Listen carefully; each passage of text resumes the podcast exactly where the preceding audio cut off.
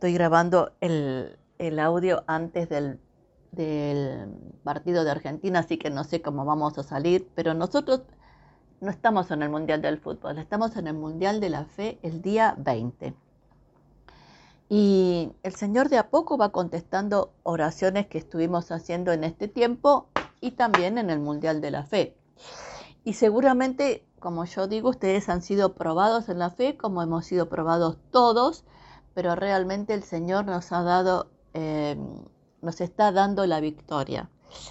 Y mm, vamos a verlo a partir de un, hecho de eh, en la vida de Eliseo, el profeta, que está en el libro del Segunda de Reyes, el capítulo 6, y dice así, cada vez que el rey de Aram entraba en guerra con Israel, consultaba a sus funcionarios y les decía, movilizaremos nuestras tropas a tal o cual lugar. Sin embargo, de inmediato Eliseo, el hombre de Dios, le advertía al rey de Israel, no te acerques a ese lugar, porque allí los arameos piensan movilizar sus tropas. Entonces el rey de Israel mandaba un aviso al lugar indicado por el nombre de Dios. Varias veces Eliseo le advirtió al rey para que estuviera alerta en esos lugares. Eso disgustó mucho al rey de Aram y llamó a sus oficiales y le preguntó, ¿quién de ustedes es el traidor? ¿Quién ha estado informándole al rey acerca de mis planes? No somos nosotros, mi señor, eh, el rey, respondió uno de los oficiales. Eliseo, el profeta de Israel, les comunica al rey de Israel hasta la palabra que usted dice en la intimidad de su alcoba. Vayan a averiguar dónde está, les ordenó el rey, para mandar soldados y capturarlo. Luego le, avisaron, Eliseo está en Dotán. Así que una noche el rey de Arán envió un gran ejército con muchos caballos y carros de guerra para rodear la ciudad. Al día siguiente, el sirviente del hombre de Dios se levantó temprano y salió. Había tropas y caballos y carros de guerra por todos lados. ¡Oh Señor, qué vamos a hacer! gritó el joven a Eliseo. No tengas miedo, le dijo Eliseo. Hay más de nuestro lado que del lado de ellos. Entonces Eliseo oró, Oh Señor, abre los ojos de este joven para que vea. Así que el Señor abrió los ojos del joven y cuando levantó la vista, vio la montaña alrededor de Eliseo. Estaba llena de carros y caballos de, llena de caballos y carros de fuego. Cuando el ejército arameo avanzó hacia él, Eliseo rogó, Oh Señor, haz que estos queden ciegos. Entonces el Señor los hirió con ceguera, tal como Eliseo había pedido. Luego Eliseo salió y les dijo, Ustedes vieron, vinieron por el camino equivocado. Esta no es la ciudad correcta. Síganme y los llevaré al lugar donde está el hombre que buscan. Los guió a la ciudad de Samaria.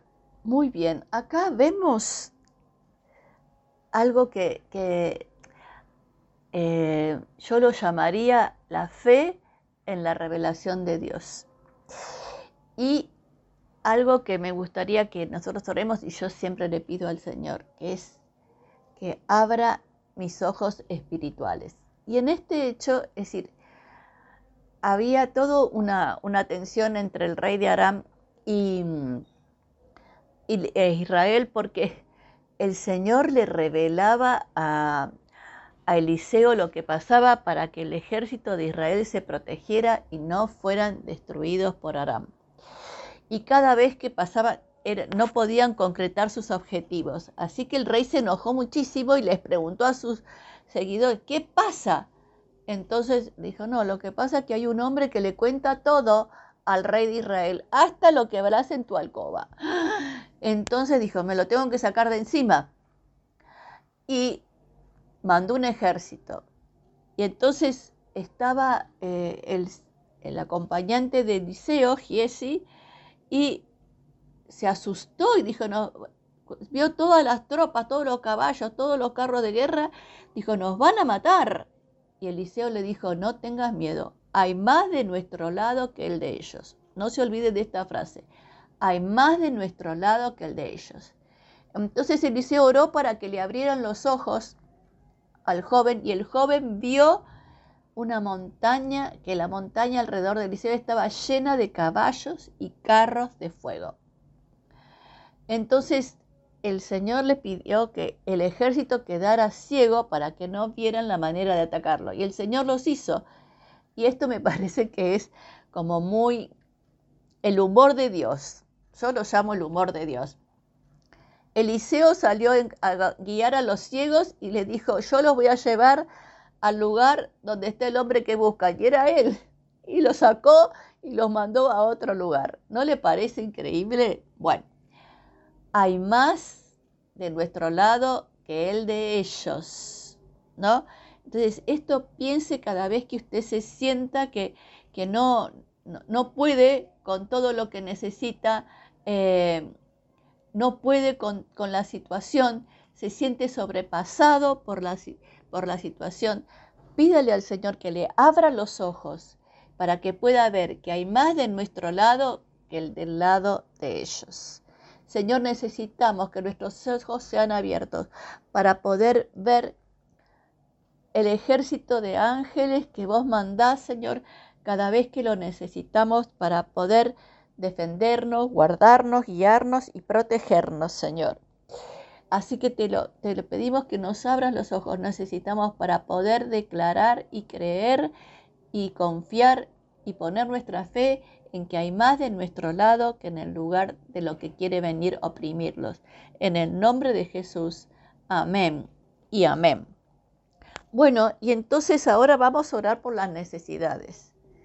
Señor, vamos a traer a todos los enfermos, pero declaramos que hay más del lado de cada uno de ellos que del lado de la enfermedad.